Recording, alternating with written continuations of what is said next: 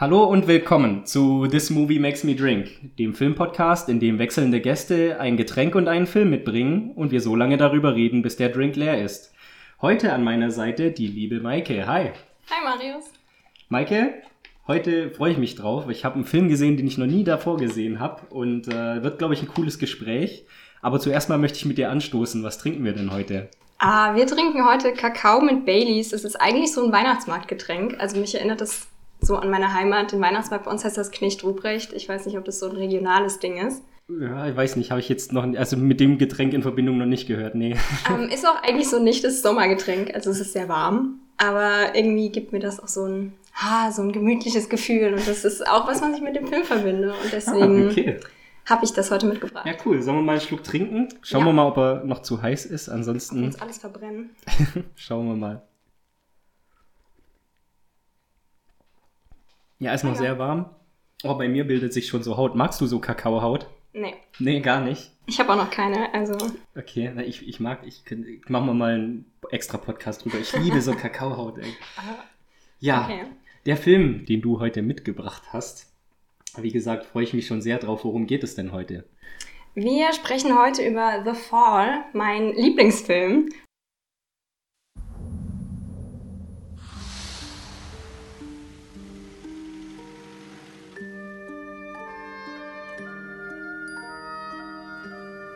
How'd you hurt your arm? I fell.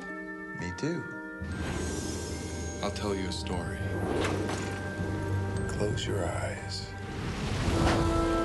There were five of them. The Indian, the ex-slave, an explosive expert, Charles Darwin, and the masked bandit. They had one common enemy, Governor Odious. Is Odious bad man? Oh, yeah.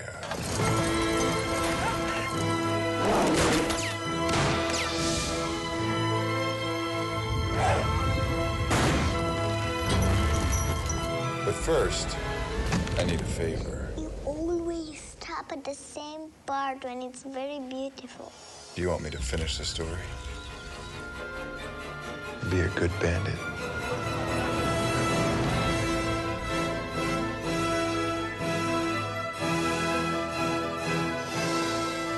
Fall asleep, you gotta go. Why? I don't want you to see me like this. It's poisonous.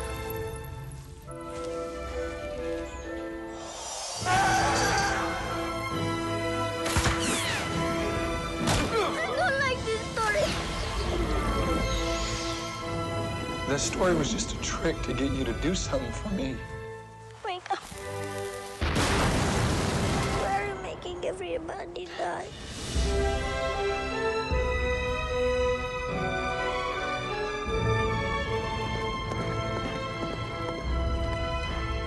We're a strange pair, aren't we?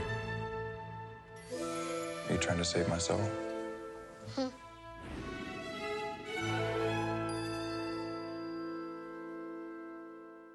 Es ist ein ziemlich großes Wort, glaube ich. So, wenn man so sagt, oh, mein Lieblingsding, aber bei dem Film würde ich das wirklich so sagen. Mhm. Also, dieser Film ist so mein, ha, mein Film. Ja, dann würde ich gleich als erstes fragen, wann hast du den denn zum ersten Mal gesehen? Der ist von, ich habe zwei unterschiedliche äh, Angaben gesehen, von 2006 oder von 2008. IMDb sagt, glaube ich, 2008 und äh, äh, Rotten Tomatoes sagt 2006. Der kam, glaube ich, 2006 in den USA raus mhm. und dann irgendwie 2008 auf irgendeinem Festival und dann 2009 in Deutschland. Ah, okay. Also der hat irgendwie überall andere also, Daten. Also, ja, so wie er gedreht wurde, ist er auch rausgekommen. Passt Exakt, irgendwie zu der Entstehungsgeschichte. Ja. Da kommen wir bestimmt Stimmt. auch noch dazu. Ja, aber was ich gern wissen würde, wann hast du ihn zum ersten Mal gesehen? Also wie alt warst du? Wie war die Situation? Und hat es dich von Anfang an so gepackt, dass du gesagt hast, okay, das ist ab jetzt mein Lieblingsfilm für immer? So? Uh, ich glaube, ich war 13 oder 14, als ich ihn zum ersten Mal gesehen habe. Ich habe ihn mit meiner besten Freundin gesehen, zu Hause. Und äh, ich war, ich wusste überhaupt nicht, worum es geht. Ich habe ihn einfach, ich weiß gar nicht, wie ich auf den Film gekommen bin. Ich habe ihn einfach hm. gesehen. Ja.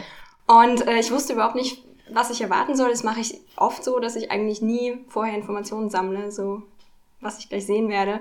Und dann fing der Film an, so mit diesem kleinen Mädchen, also zuerst kommt ja diese Filmdrehszene in Schwarz-Weiß und ich war nur so, was passiert hier? Ja. Und dann kam hm. diese Krankenhausszene mit dem kleinen Mädchen und ich hatte keine Ahnung. Hm. What? und ähm, ich habe sie auch kaum verstanden am Anfang. Also ich habe den Film auf Englisch gesehen und sie spricht ja sehr gebrochenes Englisch mhm. mit sehr ja. viel Akzent und ich war zuerst so, oh mein Gott, oh mein Gott, mhm. oh mein Gott. Aber ich weiß nicht, irgendwie, auch, auch sie hat, ich habe mich so direkt in sie verliebt und es war, ja, ich war sehr bei dem Film die ganze Zeit. So. Also du hast schon während dem Film gucken, hast du schon so gemerkt, so, ja Mann, das ist genau mein Ding, das ist genau mein ja. Film, so, so. Das ist ja, also so ist so, finde ich, so mit so die, das beste Gefühl, wenn du so merkst, okay, du kannst dich jetzt einfach nur fallen lassen, so, egal was die nächsten zwei Stunden passiert, das, das passt schon. Ja, absolut. Ich war so mit jeder Szene so, oh mein Gott, ist das toll. Oh mein Gott, wow, so schön. Ja. Ich war einfach die ganze Zeit hin und weg. Das war ja. sehr cool. Die Geschichte von dem Film klingt jetzt vielleicht für jemanden, der zuhört, so auf Anhieb, vielleicht gar nicht so spektakulär. Mhm. Muss sie, finde ich, aber auch nicht sein, weil ich finde, was der Film zeigen will und was er auch erzählen will, ist viel, viel größer als die einfache Grund, Grund, Grundstory. Ich würde dich trotzdem mal bitten, den Film einfach mal so für die Zuhörerinnen und Zuhörer zum Einordnen einfach mal so kurz zusammenzufassen. Ich glaube, das kann man tatsächlich wirklich sehr kurz tun. Also es geht um ein Krankenhaus in Los Angeles und ein kleines Mädchen mit gebrochenem Arm trifft auf einen Stuntman, der sich bei einem Stunt den Rücken gebrochen hat und jetzt seine Beine nicht mehr fühlt. Und ähm, er hat eigentlich keinen Bock mehr aufs Leben, weil so als Stuntman mit gebrochenem Rücken ist nicht ganz so cool. Und deswegen erzählt er ihr eine Geschichte und bringt sie damit so in seinen Bann und macht sie so neugierig, dass er sie eigentlich dazu bringt, alles zu tun und dann klaut sie ihm eben Medikamente, mit denen er sich dann umbringen möchte. Mhm. Ja, das ist eigentlich so, genau. Und wie es weitergeht, müsst ihr den Film schon selber schauen. Oder bis zum Ende hören. Wir werden bestimmt auch noch über das Ende reden. Also da möchte ich echt eine ganz dringende Frage wissen. Mhm. Aber das vielleicht so als kleiner Teaser für, den, für das Ende des Podcasts. Lass uns doch gleich mal kurz über das Mädchen reden, weil die, die hat ich, ich fand die so faszinierend. Mhm. So, äh, ich habe gelesen, die ist sechs Jahre alt gewesen mhm. zur Zeit des Drehs und dafür spielt sie doch einfach super, oder? Ja, sie ist unglaublich. Also ich finde auch, dass sie das sie ist einfach so echt und ich glaube, das kommt auch viel daher, wie, wie, wie Tasim Singh diesen Film aufgezogen hat. Also ich weiß nicht, wie sehr du dich mit der Hintergrundstory jetzt irgendwie beschäftigt hast. Ähm, gar nicht so viel. Also wenn du Info hast, nur her damit. Also ich würde gern zuhören, ja? Ja, klar, gerne. Also ich habe so über die letzten Jahre so alle möglichen Doku-Ausschnitte, die es zu dem Film gibt mhm. und alles so Behind-the-Scenes-Material geschaut. Und ähm, es ist eigentlich unglaublich faszinierend. Also du hast ja schon gesagt, die, die, die Zeitspanne, wie der Film rauskam, passt mit der Produktion zusammen. Also vier Jahre lang haben sie, glaube ich, gedreht in über 20 Ländern. Ich habe sogar rausgeschrieben, so ein paar davon. Also sie haben in Süd Südafrika gedreht, in Indien, in Tschechien, auf den Fidschi-Inseln, in Indonesien, in Italien und in Frankreich. Hm. Und das sind nur ein paar von den Ländern. Und also, diese, diese Butterfly-Insel gibt's auch echt, ne? Ja, also das ist die kein... Fidschi-Inseln, ja. da ist ah, ja. es so cool. Und das hat ganz schön lange gedauert und er ist an sehr, sehr viele Orte gereist und er wollte eben, dass vieles an dem Film echt ist. Und er wollte auch viel, dass die Darsteller echt wirken und es wird gesagt, also man weiß ja nie so genau, aber man sieht es, glaube ich, sogar auch in einem von den Doku-Aufnahmen, dass ja die Krankenhausszenen, also für die Leute, die den Film nicht gesehen haben, die Kleine sitzt am Bett von dem Stuntman, weil er sich ja nicht bewegen kann und da spielt auch ziemlich viel. Hm. Und er hat Löcher in die Krankenhauswand gebohrt und durch diese Löcher gefilmt und war gar nicht aktiv im Raum dabei. Dass das Mädchen nicht abgelenkt ist genau, von den Kameras. Er wollte sozusagen. wirklich, dass sich das anfühlt wie eine tatsächliche Unterhaltung zwischen den zwei. Und sie hatte auch wenig Skript. Also es war viel so, ja, ihr habt so eine Grundstory und vor allem Lee Pace hat viel von der Story gekriegt. Hm. Und es hieß dann einfach, spiel mit ihr. Und ich finde, das merkt man auch. Also die zwei funktionieren auch so gut zusammen. Ich, ich ja, die haben eine wahnsinnige Chemie. Und das ist wahrscheinlich auch ein Riesenlob an, an Lee Pace. Das ist eben der Schauspieler, der den Roy spielt, äh, den, den Stuntman, der jetzt bettlägerig ist. Ähm, ich habe nämlich die Info aus einem anderen Podcast gehört, dass er auch während der Dreharbeiten äh, das Bett nicht verlassen hat oder auch sich nur im Rollstuhl äh, fortbewegt hat, um sozusagen in seiner Rolle zu bleiben. Aber es hat eben auch dazu geführt, dass das Mädchen dann eben auch, also sie wusste bis ziemlich am Ende von den Aufnahmen, wusste sie, also hat sie tatsächlich gedacht, dass er äh, querschnittsgelähmt ist, ne? Und das hat dann eben zu dieser Natürlichkeit in dem Spiel auch beigetragen. Also auch eine riesen, riesen Leistung von dem Lee Pace. Das ist, glaube ich, halt auch, ja, eine Aufgabe des Regisseurs und aber auch der Mitspielenden, da einfach aus einem Kind sowas rauszuholen, ne? Weil, ich meine, sie hat keine Schauspielausbildung, sie kann kein, wie so ein Handwerk ansetzen und äh, vor der Kamera funktionieren. Ja. Das muss man einfach so rauskitzeln. Ja. Ja, ich habe auch auf, auf Letterboxd irgendeine Review gelesen, in der einfach so drin stand, he was made to make this movie. Und ich, ich finde, es, es, es stimmt einfach. Also ich kann mir irgendwie nicht vorstellen, dass jemand anderes diesen Film jetzt so gemacht hätte, weil ich glaube, da steckt so viel von ihm drin und das finde ich auch, ähm, direkt am Anfang steht, ähm, this movie made and directed oder irgendwie so mhm. by Tasim. Mhm. Das ist einfach nur sein Vorname. Ja. Und ich fand ja. das irgendwie, also es ist mir gestern, ich habe den nochmal geguckt für heute und es ist mir zum ersten Mal aufgefallen, aber irgendwie es passt so, es ist so, so persönlich und es ist so irgendwie so sein, sein Herz, was da drin steckt, glaube ich. Mhm. Er äh, tobt sich da auf jeden Fall aus. Mhm. Ähm, The Fall ist sein zweiter Film nach The Cell, den er, ich glaube, sechs Jahre vorher gemacht hat. Kennst du den? Den habe ich tatsächlich noch nicht gesehen. Ich habe den irgendwo nirgendwo gefunden. Mhm. Ich habe den Rest, der danach kam, gesehen. Okay, da kann ich jetzt nicht mitsprechen. The Cell habe ich nicht tatsächlich gesehen. Äh, den kann man eigentlich auch, der ist sehr, sehr ähnlich mit The Fall, bloß dass es eher so eine Thriller-Struktur ist, anstatt einer Märchenstruktur. Also da haben sie einen äh, Serienmörder, halten sie gefangen und mit irgendwie Neurologie, Technik dringen sie halt in sein Gehirn ein und dann ist es so ein bisschen Inception-mäßig, dass äh, Vince Vaughn, der spielt dann so einen Special Agent, der in der Fantasie von diesem Massenmörder mhm. durch verschiedene Welten geht und diese Welten sind auch schon unfassbar bildgewaltig und fantasievoll und abgefahren und so, na, du siehst die Bilder und denkst, wie kommst du überhaupt auf so eine Idee? Das mhm. ist ja mhm. der Wahnsinn so. Also The Cell ist quasi The Fall in gruselig und Thriller-mäßig, kann man so mhm. sagen. Und Sehr da hat man schon so ein bisschen so die Arbeitsweise von ihm gesehen. Davor, ich weiß nicht, möchtest du das sagen, über seine Karriere vor dem Spielfilm oder so? Äh, der war davor äh, Werbefilmregisseur und auch für Musikvideos. Ich glaube, äh, für REM hat er so ein ganz berühmtes Musikvideo gemacht und war auf diesem Markt auch sehr, sehr begehrt. Also er zählte zumindest in den 2000ern so als der begehrteste Werbefilmregisseur in ganz Amerika. Äh, genau, bis es ihn dann halt eben zu den, zu den Feature-Films gezogen hat. Um, ähm, und ich glaube, The Fall ist auch sein berühmtester, oder? So sein Meisterwerk, kann man schon so sagen. Ja, ich glaube auch. Also ich würde nicht sagen, der berühmteste, also irgendwie kennt den ja keiner. ja, ich habe, also ganz ehrlich, ich habe ihn auch nicht gekannt. Das ist eine richtig traurige Geschichte. Niemand kennt diesen Film. Aber ähm, er hat äh, mit, mit Lily Collins so ein Schneewittchen-Remake gemacht. Mhm. Und ich glaube, oh Gott, Julia Roberts oder so? Weiß nicht. Weiß also nicht. so die Filme danach, die ich von ihm gesehen ja. habe, das, das ist irgendwie so ein naja, hm. Ja, nicht so. Weiß nicht, also auch von der Kritik irgendwie nicht so hoch gelobt. Und, aber ähm, wenn du meinst, Entschuldigung, dass ich unterbreche, aber wenn du meinst, das ist dann so eine Schneewittchen-Geschichte zum Beispiel, ist es dann vielleicht mehr so eine Auftragsarbeit oder so? Weißt du, dass sowas schon. wie Disney oder so gesagt hat, wir wollen eine neue Schneewittchen-Story, wir heuern den an. Ja, und ich schon. Äh, er konnte sich dann halt nicht so kreativ austoben wie in seinen Vorgängerfilmen. Ja, deswegen finde ich auch The Fall, also der hat ihn ja auch irgendwie komplett aus eigener Tasche bezahlt. Mhm. Und ähm, ich finde, das merkt, also der wollte diesen Film machen und das sieht man, mhm. dass da alles drin steckt, was er hatte. Auf jeden Fall. Ja, ähm, lass uns doch mal so ein bisschen in die, in die Fantasiewelten abtauchen, weil das ist ja das, was den Film eigentlich so einzigartig macht. Also für die Zuhörerinnen und Zuhörer, äh, wir springen sozusagen immer hin und her zwischen dem Mädchen, was am, am Bett äh, sitzt von Roy, und äh, eben dann, wenn er anfängt, ihr die Geschichte, dieses Märchen zu erzählen, äh, springen wir auch auf Bildebene in dieses Märchen eben rein, was wahrscheinlich die Imagination des Mädchen ist oder von beiden. Bin ich mir in der Interpretation noch nicht so 100 pro sicher. Aber diese Welten, die sind dann auch wirklich genau so, wie man sich so eine kindliche Fantasie vorstellt, oder? Also die sind absolut ausgefallen, knallbunt ja. und da manchmal ist auch irgendwie Logik oder Physik muss nicht unbedingt gelten, sondern es ist einfach Fantasie, ja. es ist einfach traumhaft, märchenhaft ähm, und da, da konnte sich dann halt äh, Tarsem richtig austoben einfach. Da konnte er wirklich machen, was er wollte. Mit der Kamera, mit den Farben, mit den Schauspielern, äh, einfach alles. Das, also sehr, sehr beeindruckende Bilder, so fand ich. Ja, finde ich auch. Und gleichzeitig finde ich super faszinierend, dass vieles von diesen Fantasieszenen doch sehr real ist und dass er so einen Wert auf Realismus gelegt hat, was man, ja, man, Also, wie meinst du es jetzt genau, real? Zum Beispiel diese blaue Stadt, mhm. in die er reinreitet, das ist eine unglaublich dämliche Story, aber es ist mhm. super cool. Der hat tausende von blauen Farbeimern gekauft, ist in dieses Dorf gegangen, Ach, hat gesagt, echt? Leute, hier, ihr kriegt einen Eimer, falls ihr euer Haus anmalen möchtet, dann tut das doch bitte. Aha. Und deswegen ist die Stadt auch nicht komplett blau, weil manche Leute gesagt haben, pff,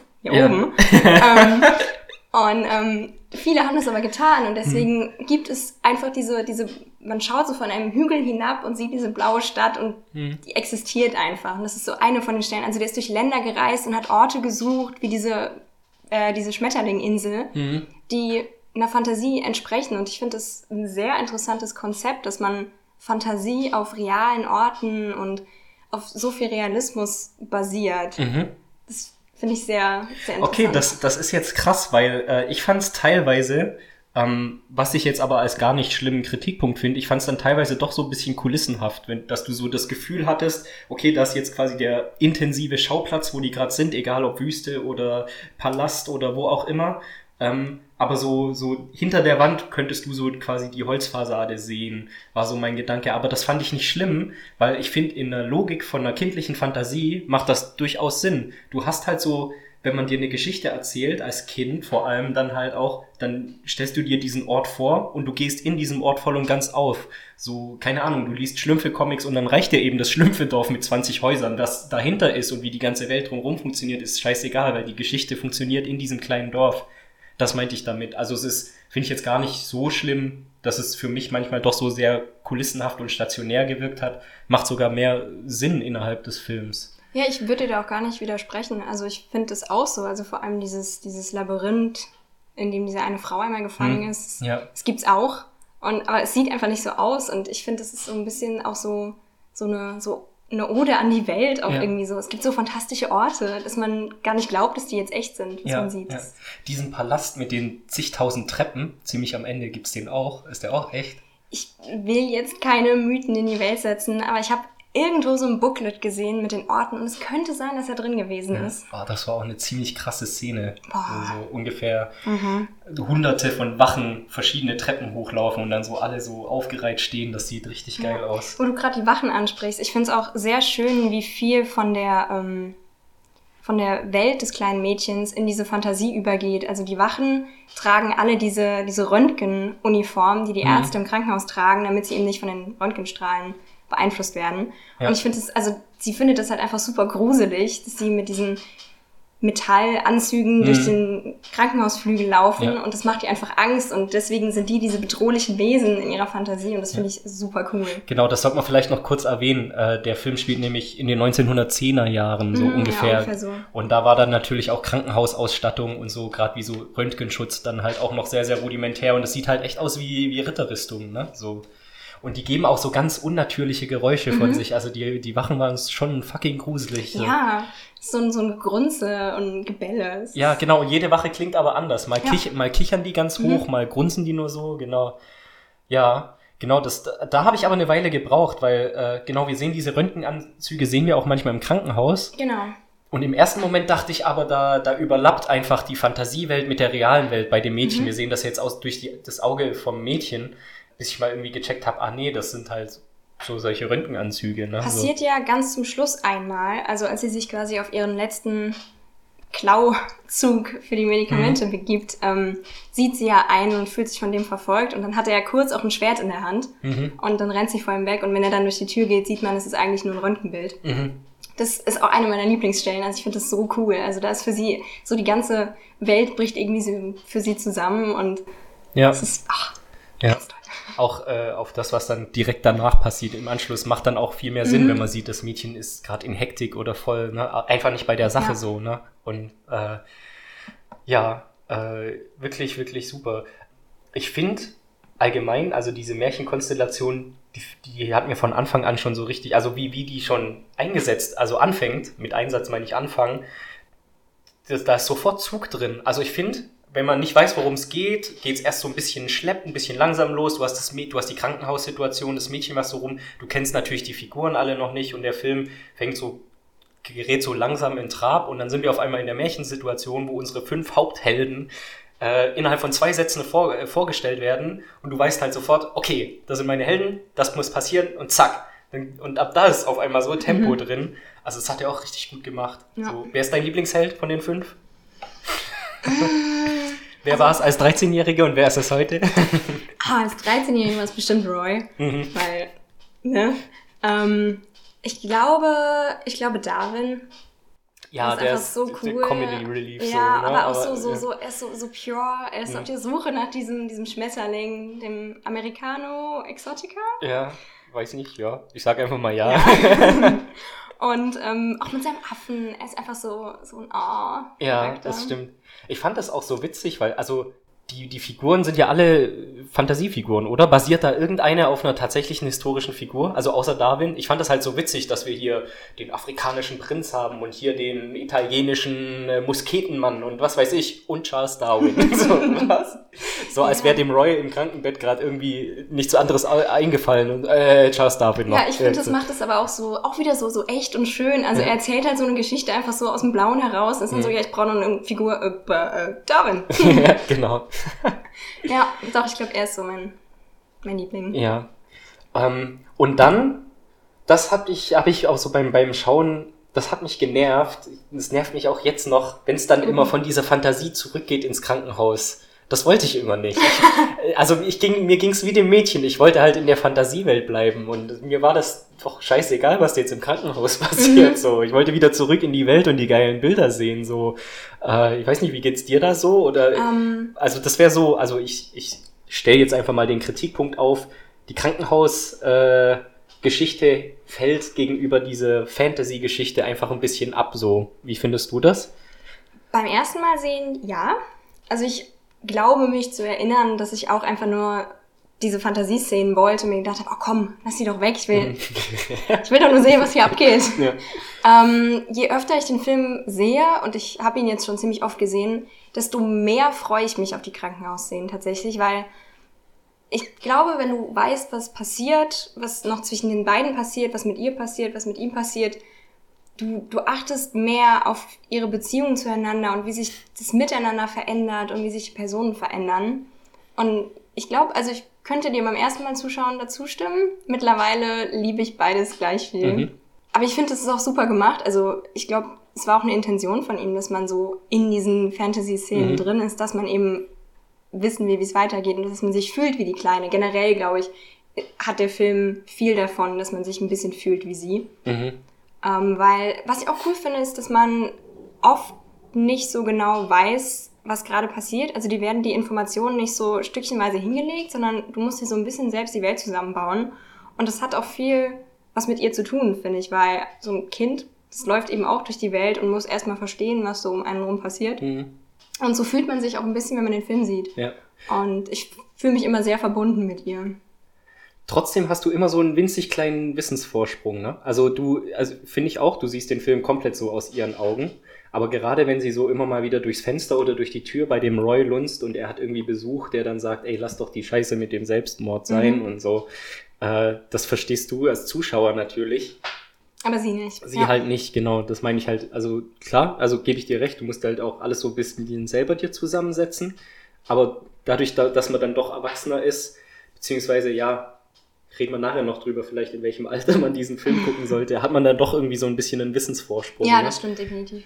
Können wir ein bisschen über Roy reden? Gerne. Weil, äh, ja, der, der hat bei mir nämlich eine, eine krasse Wandlung durchgemacht. Ich habe so den halben Film lang habe ich eigentlich gedacht, was bist du denn eigentlich für ein Arschloch? So, warum sollte ich das jetzt irgendwie mögen? Das ist voll die unsympathische Figur. Der nutzt einfach nur ein gutmütiges Mädchen aus, äh, um für ihn Morphium zu stehlen, dass der sich weiter zuballern kann oder tatsächlich aus dem Leben schießen so ich fand das sehr, sehr zynisch und äh, also nichts an dem fand ich sympathisch so. Und ich habe dann schon, also ich war schon am überlegen, wie die Geschichte noch weitergeht, ob das Mädchen dann ihm mal auf die Schliche kommt oder was weiß ich. Ähm, aber dann kriegen wir ja im Laufe des Films auch so seine Hintergrundgeschichte mit. Die reiße ich einfach mal so ein bisschen an. Er war er mit seiner Freundin zusammen oder war es einfach nur eine Frau, die er halt also er war mit ihr zusammen. Mhm, genau, ja. Genau, also er war mit einer Frau, einer Schauspielerin oder auch er zusammen. Und bei dem Dreh, wo er sich dann am Rücken verletzt hat äh, und ins Krankenhaus gekommen ist, ist auch irgendwie rausgekommen, dass, dass sie äh, viel mehr auf äh, den Schauspielkollegen steht, den ja. er als Stuntman vertritt, mhm. sozusagen. Und da kann man sich natürlich gleich hininterpretieren, dass er wahrscheinlich einen viel zu waghalsigen Sprung von der Brücke da gemacht hat, um seine damals noch Freundin irgendwie zu, zu impress, im, imprägnieren, im, beeindrucken. Beeindrucken, genau. Genau, was der, dem Ganzen noch so eine Tragik gibt. Und äh, je mehr Informationen wir eben über diesen Roy haben, desto mehr kriegt man auch so, so kann man seine, seine Verbitterung und seinen Weltschmerz auch so, so wirklich verstehen, ne?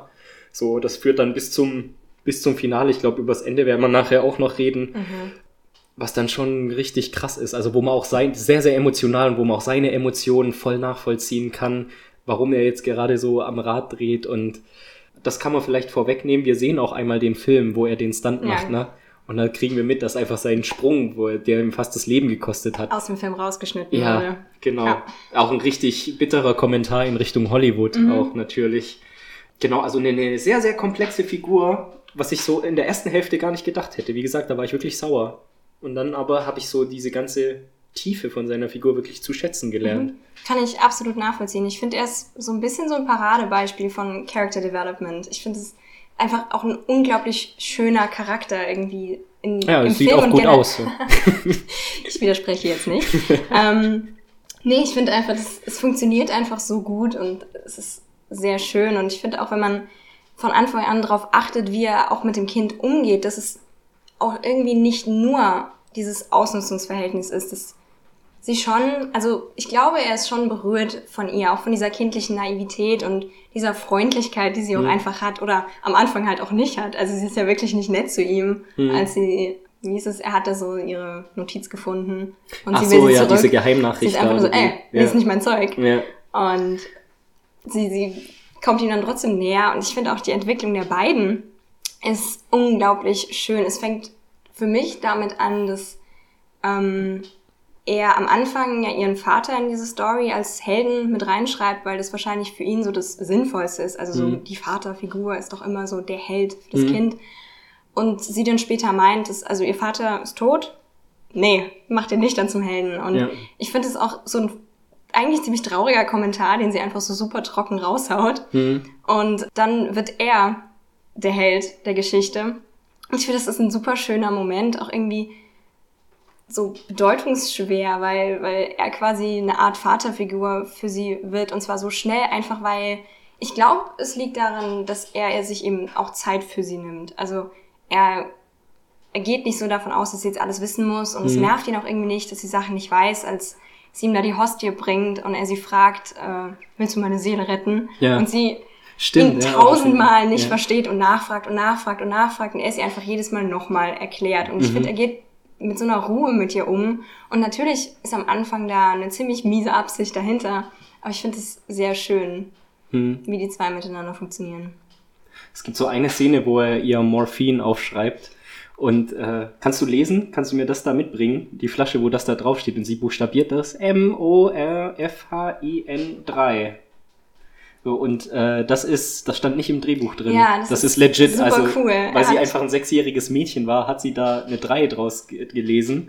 Und äh, alle, äh, also, also Tasim und äh, der Schauspieler hat auch sofort darauf reagiert äh, und das einfach mit eingeflochten. Und dann haben sie einfach diese Episode draus gebastelt, dass sie dann tatsächlich das Morphi Morphium aus der Apotheke klaut, aber alle Tabletten außer drei halt äh, das, die Toilette runterspült. So, ne? Und das, was dann aber genau, was man dann auch sieht, so, er ist dann natürlich enttäuscht, der Roy, aber er kann ihr natürlich auch nicht ja, sauer sein. Er versteht so. halt, also ja. er war so, okay, hätte ihr gesagt, genau. dass es keine drei, sondern E ist, dann ja. ja. irgendwie selbst schuld. Was dann genau nicht auf ein reines Ausnutzungsverhältnis auch genau, äh, ja.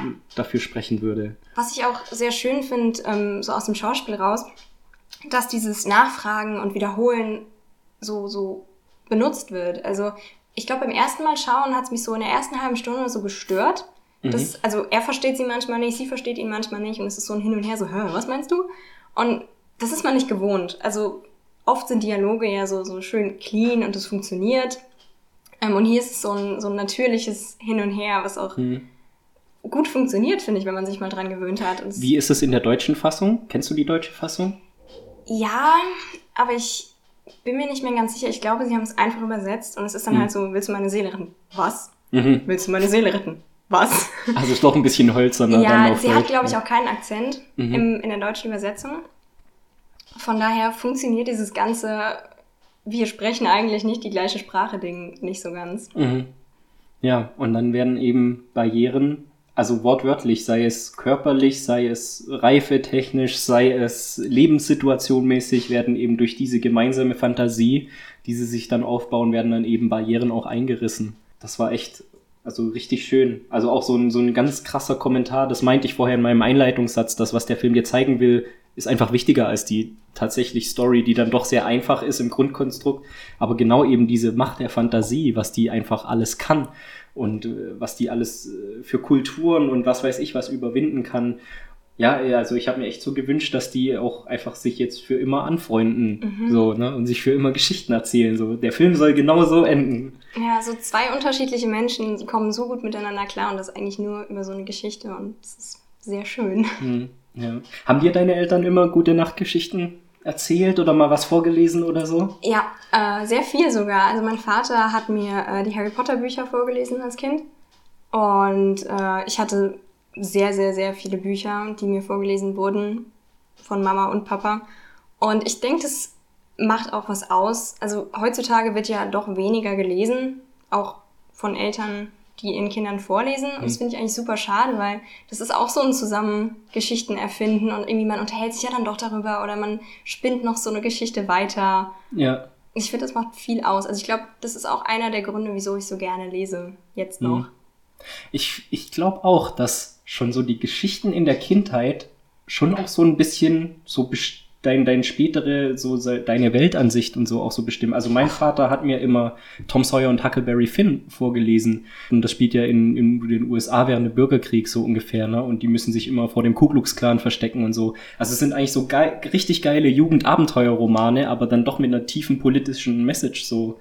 Und also ich weiß echt noch, wie ich dann so als Kind da saß und einfach fand, hey Papa, warum warum mögen denn die Leute andere Leute nicht nur wegen Aussehen so? Und dann hatten wir echt auch so Gespräche mhm. darüber. So natürlich viel, also ich konnte das damals als Kind nicht verstehen, aber trotzdem schon damit konfrontiert zu werden, ich finde das schon ziemlich wertvoll. So. Ja, ich denke generell, dass Geschichten, egal ob sie jetzt vorgelesen wurden oder nicht, viel mit einem machen. Also ich bin mir sicher, dass ich so dramatisch bin, wie ich heute bin. weil ich weiß nicht, ob du die Tabaluga-Hörspiele kennst von Peter ja, Maffay. Peter Maffay. Oh, super. Und ähm, ich weiß nicht, das dritte oder so, auf der Reise zum Glück heißt es, glaube ich, da stirbt Tabalugas Vater. Und also ich war ah. generell immer absoluter Tyrion-Fan. Spoiler. ich war immer absoluter Tyrion-Fan.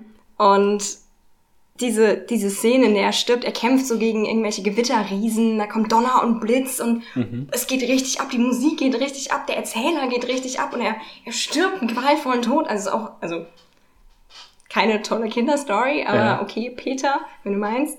Und das hat mich so fasziniert jedes Mal. Ich, ich habe das immer so zum Einschlafen gehört und ich lag nur so in meinem Bett und war nur so, oh mein Gott, ist das so cool. und ich glaube, das hat schon viel zu meinem Drama beigetragen. Ist diese Eishöhle, in der Arktos lebt, eigentlich auch die Eishöhle von Superman? Sind die so WG-Partner oder? Ja, ich glaube schon. Ja, gell? Ich glaube auch Arktos ja. und Superman würden sich sehr gut verstehen. Ja. Obwohl er würde wahrscheinlich eher zum Pinguin tendieren, der Arktos, aber das erklären wir in einem anderen Podcast. Zurück zu The Fall. Ich habe eine riesige Shisha entdeckt. Hast du die auch gesehen? Irgendwann Was? im Palast. Nein. Da, äh, da, wo sie die Prinzessin entführen, aus diesem Wagen raus. Mhm. Dann sind sie ja danach auf so einem Palast auf dem See. Ja, auch genau. ein wunderschönes oh, Setting. Ja. Also, Schloss Neuschwanstein mäßig, bloß noch schöner. Und dann äh, sind ja der Roy und die Prinzessin oben auf dem Dach und reden miteinander. Ich glaube, da gesteht er ihr auch noch nicht die Liebe. Da reden sie erstmal nur so miteinander. Ich bin nicht mehr ganz sicher. Auf jeden Fall, da ist auch so ein bisschen so orientalisches Setting, so, eine, so ein riesiges Sofa, aber so was, was man auf dem Boden sitzt mit so Rückenlehne ist halt. Und dann steht da so eine riesige Shisha, habe ich entdeckt. Sehr schön. Nee, ist mir gar nicht aufgefallen. Muss ich nochmal gucken. Ja. genau, also merkt ihr die, die Palast auf dem Wasser-Szene. Ja, ja, genau, wo du das gerade ansprichst mit der Frau und wo sie sich noch nicht die Liebe gestehen. Ich finde das eigentlich super süß, als sie so meint, mach jetzt, dass sie sich küssen, mach jetzt, dass sie sich ja, küssen. Stimmt, ja. Und er ist so, nein, nein, es passiert noch was. Und sie so, oh, komm, mach das jetzt küssen. ja. Das ist super süß. Aber es ist ja, das, am Ende des Tages wollen wir doch genau das sehen, auch als, also es ist auch wieder, da spricht sie für den Zuschauer, finde ich so. Natürlich willst du, dass mhm. die sich knutschen und dass alles gut ausgeht, so.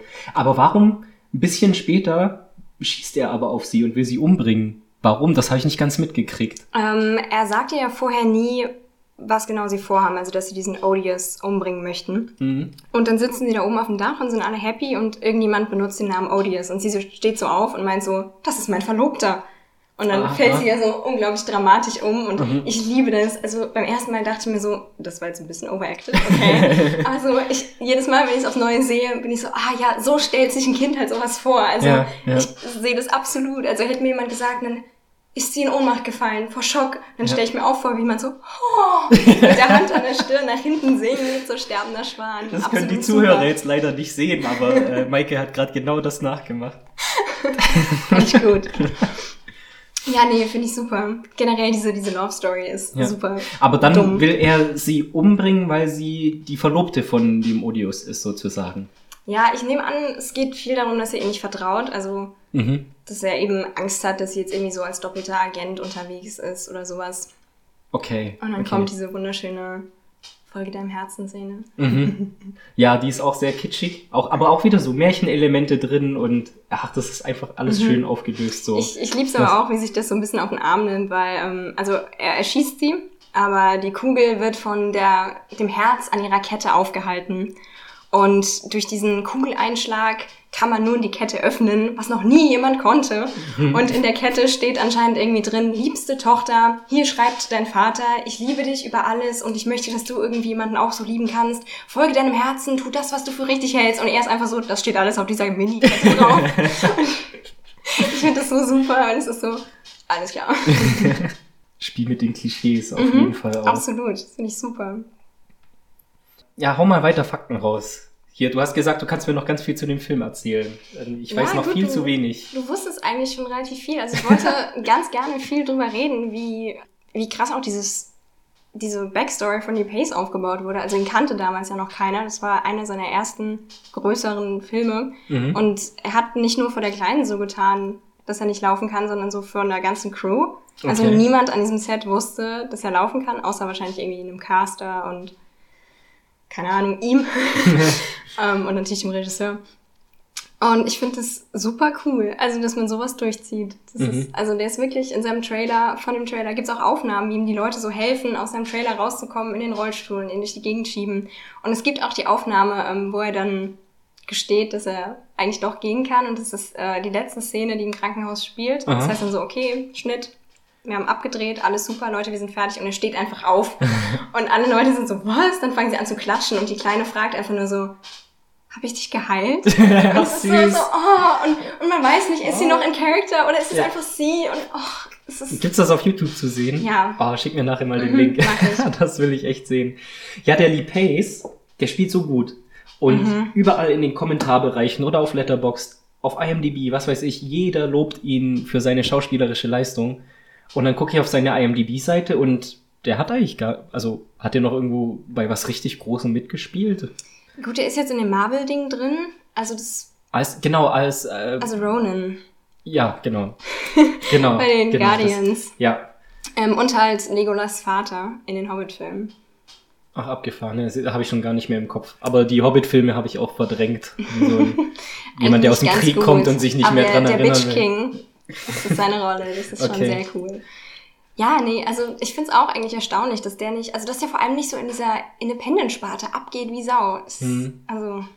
Ja, fand ich Lee, also. wir können gerne Film zusammen drehen. genau, also Lee, wenn du das hörst, wir würden dir einen Job geben. Absolut. Ja, nee, ich finde, also vor allem so zum Schluss hin, ach, ich will noch nicht über den Schluss reden, aber so, ah, diese Szenen, also wo er auch einfach so mitgenommen ist und wenn, wenn die Pace anfängt zu weinen, dann ist es bei mir vorbei. Also, this movie makes me drink more like this movie makes me cry. Ganz im Ernst. Ich heul jedes Mal ja. so sehr. Ist dir auch aufgefallen, wie er sich in den Fantasie, in, im Fantasiereich dann bewegt? Das, der kann keine äh, subtilen Bewegungen machen. Der macht alles mit so, so schwunghaft und was mhm. weiß ich. Und das ist halt auch dann halt so ein Ausdruck dessen, dass er sich gerne wieder als voll mobil und und sprintstark und ausdrucksstark ja. und was weiß ich was vorstellt, ne? Und das, das gibt, dann sind auf einmal hinter so fast schon overactigen Gesten ist dann auf einmal wieder so eine Tragik dahinter, ne? Ja, und er kann auch, auch irgendwie nicht gerade stehen. Er bewegt hm. sich immer so, so ein bisschen so geschlängelt, wenn er so, oh, hm. ich, ich finde das auch super cool. Also ja. es gibt auch diesem Fantasieding nochmal was. Also er hat so ein, so eine ganz mystische Haltung. Ja, ja, auch, cool. auch wenn er so seinen Säbel zieht oder so, dann mhm. zieht er ihn nicht einfach normal raus, sondern mit so einer riesigen Armbewegung und geht nochmal in Position und was weiß ich, und das ist mit allem so. Und ja, also finde ich auch cool gemacht. Da ist schon wirklich ein Gedanke dahinter mhm. auch so. Definitiv. Aber auch, was so alles zusammenkommt in dieser Fantasiewelt. Also allein schon unsere Helden, die kommen ja alle aus unterschiedlichen Zeiten eigentlich und anderen Ländern. Mhm. Und der eine hat ein Schwert, der andere benutzt Sprengstoff und es gibt noch einen Magier. Das Ja. ist so, so cool. Aber die Figuren sind schon alles auch genau die gleichen Schauspieler, die dann auch im Krankenhaus auftauchen, ne? Mhm. Das ist mir auch erst ganz am Schluss klar geworden. Ach klar, hier der, der ehemalige Sklave, der sich rächen will, ist der, der immer das Eis bringt, ne? Ja, genau. Und dieser, dieser komische Typ mit den Dreadlocks, dieser Naturtyp, ist der alte Opa, der das, der Zimmernachbar von dem Mädchen ist oder Mhm. Auch so. ein so schöner Charakter. Ja. Cleveres äh, Product Placement da auch von Google. Ne?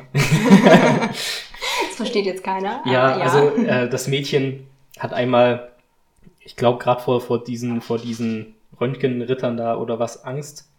Nee, das war was Operationsmäßiges. Sie sieht, glaube ich, einen querschnittsgelebten Jungen oder so. äh, sie hat einen toten Jungen gesehen. toten Jungen Ja, sogar? der wurde Ach, der ähm, von tot? Schlangen. Ja, der war tot. Ach du Scheiße. Ähm, sie versteckt sich, ich glaube, hat sie zum ersten Mal die Tabletten geklaut, oder? mhm, ja. Also da- ist eh schon unter Stress. Ja, ist so, absolut ja. unter Stress. Da kommt jemand, eine Krankenschwester ist es, glaube ich, in den Raum und sie versteckt sich eben.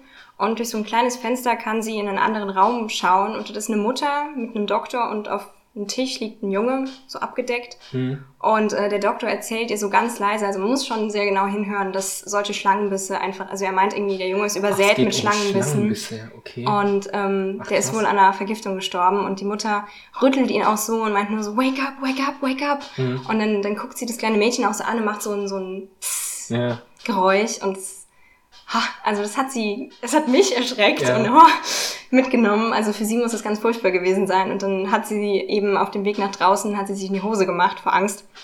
Wortwörtlich. Hm. Und dann kommt eben der Opa und sagt, wenn du, wenn du Angst vor irgendwas hast, dann sag einfach, Googly, googly, go away. genau. Und das ist ein Seitdem habe ich auch keine Angst mehr im Dunkeln. sehr schön. Ja. Gut, dass ich dir helfen konnte mit meinem Film. ja, das ist eine richtige Therapie. Absolut, finde ich aber. Also ich finde, es ist so ein Film, den man sich so reinzieht. Also ich weiß nicht, du meintest irgendwann mal, du wärst so ein Mensch, der gerne mal da sitzt und dann noch so seinen zweiten Screen auspackt und auf dem Handy rumtippt beim Film schauen. Ja, wenn der War Film das- mich nicht kriegt. war äh, das hier so? Nee, gar nicht. Also, äh, das hatte ich dir, glaube ich, auch geschrieben, ne? dass der mich von Anfang an hatte. Weil, äh, ja, muss ich vielleicht ein bisschen erklären, das sind auch viele Anspielungen, die bei mir sofort äh, äh, so getriggert haben. Also als erstes wird ja eingeblendet David Fincher und Spike Jones Present und ich mag beide sehr gerne. Ich liebe ihre Filme so. Dann da war ich gleich mal so, oh, ach cool, okay, bleib ich mal weiter dran. Und dann spielt äh, dieses Lied, was äh, treue Zuhörerinnen und Zuhörer vielleicht aus Episode 1 kennen, äh, also Episode 1 meines Podcasts. Nicht die dunkle Bedrohung. Nämlich äh, das gleiche Musikstück äh, spielt auch bei Love Exposure. Vor- Nummer 7 in A-Dur von Beethoven. Danke, dass du es nachgeschaut hast. Das habe ich nämlich komplett vergessen. Ja, ähm, ja, das ist eigentlich eine ganz lustige Story, weil ich habe den ersten Podcast gehört, noch bevor er eigentlich rauskam, weil Serge mir den Link dazu geschickt hat. hm? Und ich habe ihn so nebenbei gehört und ich habe mir die ganze Zeit überlegt, oh, welchen Film nehme ich jetzt? Und dann gucke ich so auf, auf Letterboxd, wie, wie The Fall denn bewertet ist und ob den irgendjemand von euch gesehen hat. Und ich öffne so die Seite von The Fall und ich höre die Musik von The Fall. Und ich war so, wo kommt die her? Wo kommt die her? Und dann ist mir klar geworden, dass es die Musik aus dem Trailer von Love Exposure ist. Ja. Und ich war so, was? Und dann wusste ich, dieser Film muss in den Podcast, weil das ist ein Zeichen. Ja, voll gerne. Also ich bin auch echt froh, dass ich den Film gesehen habe. freut So, äh, dass ich den mal, ich, ja, keine Ahnung, ob ich je irgendwie drüber gestolpert wäre. So. Genau. Und dann nochmal, dann gab es noch zwei weitere Trigger, die mich am Anfang ganz gefreut haben. Und zwar war ich, bevor ich The Fall gesehen habe, war ich die letzten zwei Tage jetzt im Kino, äh, auch mit dir zusammen. Und wir haben einmal Apokalypse Now gesehen und ein anderes Mal den neuen Tarantino, Once Upon a Time in Hollywood. Und dann sieht man eben im Vorspann von The Fall, ich glaube, nachdem der Stuntman so äh, von der Brücke springt, dann taucht er so auf und das ist auch so in Zeitlupe mit dem Kopf aus dem Wasser, eben dieser ikonische Apokalypse Now äh. Das hat mich auch mega gefreut. Und dann kommt so eine Title Card, wo steht Once Upon a Time in Los Angeles. Und dann Ja. waren halt so vier Trigger in kurzer Zeit hintereinander, die irgendwie was in mir ausgelöst haben, so Freude. Und ja, dann war ich sofort drin in dem Film. Ne, obwohl klar, der Film hat mit dem allen nichts zu tun, aber ich habe halt sofort irgendwie im Kopf so Verbindungen aufgebaut und positive Hintergedanken und Obwohl ich mir vorstellen kann, dass zumindest dieser Shot aus dem Wasser, dass da schon Apocalypse Now im Hintergrund war. Vor allem, weil beide ja auch irgendwie eine ähnliche Entstehungsstory haben. Also Hm. haben ja beide ewig gebraucht und waren an Milliarden von echten Drehorten. haben Und- dringend Geld gebraucht, sich Ja. verschuldet. Äh, ja, also ja, kann man Parallelen ziehen und äh, also ich glaube auch definitiv, ist ja auch kein Vorwurf. Also äh, Tarsem mhm. zeigt ja mit diesem Film, das kommt ja auch noch dazu, mit diesem Film kommt ja, zeigt ja auch noch seine Liebe zum Film. Ne? Also ja, das ist ja auch im Grunde ein Film das Filme machen irgendwo. Ja, auch, ne? absolut. Ne? Das ist eh was, was ich dich mal fragen wollte. Also äh, für die Zuhörer, die dich noch nicht kennen, du machst ja auch so äh, kleine Filmchen. Zwei Stück habt ihr jetzt schon gedreht hier in Mainz, ne? Mhm. Ähm, Drei. Drei? Mhm. Drei, stimmt, drei, drei, ja. Du warst sogar bei einem dabei. Mhm. Bin ich einmal über den Zebrastreifen gelaufen. War der Film auch so ein bisschen so ein Auslöser oder so eine Inspiration für dich? Ey, ich möchte mal irgendwas in die Richtung machen. Oh Gott, definitiv. Also. Das könnte ich mir, also ich, also ich habe mir, als ich den Film gesehen habe, habe ich so auch so ein bisschen so die kleine Maike vor meinem geistigen Auge gesehen, wie sie da voll Bock drauf kriegt, Filme mhm. zu machen. Möglicherweise vielleicht mehr in die Schauspielrichtung. Also ich weiß nicht, wie viel du von meinem Schauspielkrams weißt, aber ich mache sehr viel Schauspielzeug auch noch nebenher, auch hier an der Schauspielschule. Und ähm, das, also die Performance von Lee Pace hat mich einfach so mitgenommen und irgendwie dachte ich mir, ich will das auch mit Menschen machen. Sei es jetzt als Regisseur, sei es jetzt als Darsteller. Ich war einfach so hin und weg und ich möchte auch, dass Menschen von dem, was ich mache, hin und weg sein können. Und das war, ich, das war definitiv so ein Trigger, da weiter reinzugehen. Ja, ich glaube auch echt, dass, dass, dass äh, Tasim da einfach gedacht hat, so fuck it, das ist jetzt mein Ding und da tobe ich mich aus, wie ich will. Ne? Und wenn ich mal die Kamera schräg halten will oder mal da so eine abgefahrene Szene haben will, dann mache ich das einfach. Finde ich auch super traurig. Der Kameramann hat nicht mal einen Wikipedia-Eintrag und ich finde, die Bilder sind alle so super. das ist ja bitter. Ja, und auch äh, am Ende sehen wir mindestens 20 Ausschnitte aus ikonischen Stummfilmen. So, ne? Also spätestens da merkst du, okay, auch dieser Film ist einfach eine riesengroße Verbeugung vor dem Film an sich, über vergangene Filme, vielleicht über Filme, die ihn auch inspiriert haben. Ja. Ähm, ich weiß nicht, äh, auf seiner Wikipedia-Seite steht, dass er ein amerikanischer Regisseur ist. Ist er auch in Amerika aufgewachsen und hat nur indische Wurzeln oder ist er in, weißt du das, oder ist er in um, Indien ähm. aufgewachsen? Ich meine, die haben ja auch eine gigantische Filmindustrie, also. Ich glaube, dass er so aufgewachsener Ami ist. Ich mhm. bin mir aber auch nicht zu 100% sicher, aber ich denke, dass da definitiv irgendwie indische Einflüsse trotzdem da sind. Also ich meine, das sieht man auch in The Fall viel. Also diese Tanzszenen mhm. sind jetzt nicht so typisch Bollywood, aber so, so mächtig. Also ich weiß nicht, wie gut du diese Hochzeitsszene noch im Kopf hast, als die beiden heiraten. Ja, ähm, nicht mehr beziehungsweise so. heiraten ja. wollen ja. und kurz danach dann verraten werden. Also nicht das kleine Mädchen Roy, sondern die Frau und er. ähm, das ist so eine riesen Szene mit, mit traditionellen Tänzern, die auch wirklich irgendwie einen Hintergrund haben. Ich habe das irgendwann mal recherchiert, weiß aber nicht mehr genau, mhm. was es so zu tun hat, aber es ist irgendein traditioneller Tanz. Und es ist so ein Shot von oben und so ganz viele Tänzer, die sich drehen und oh, absolut geil. Genau, äh, ich wollte noch was zu der generellen Tonart des, wollte ich, des Films wollte ich noch sagen. Ich fand den nämlich sehr, sehr heftig. Also ich habe mir mal irgendwann in meinen äh, Notizen aufgeschrieben, ganz schön heftig, Alter. Und Kann ich so zustimmen, ja. Damit meine ich also nicht nur äh, auch der Grad an Gewalt, der teilweise gezeigt wird oder, mhm. oder wie das Blut spritzt, sondern auch emotional. Also emotional ist der richtig, richtig heftig. Mhm. Ähm, Vor allem und, zum Schluss hin. Ja, also. genau, zum großen Finale. Und das hat mich so fragen lassen.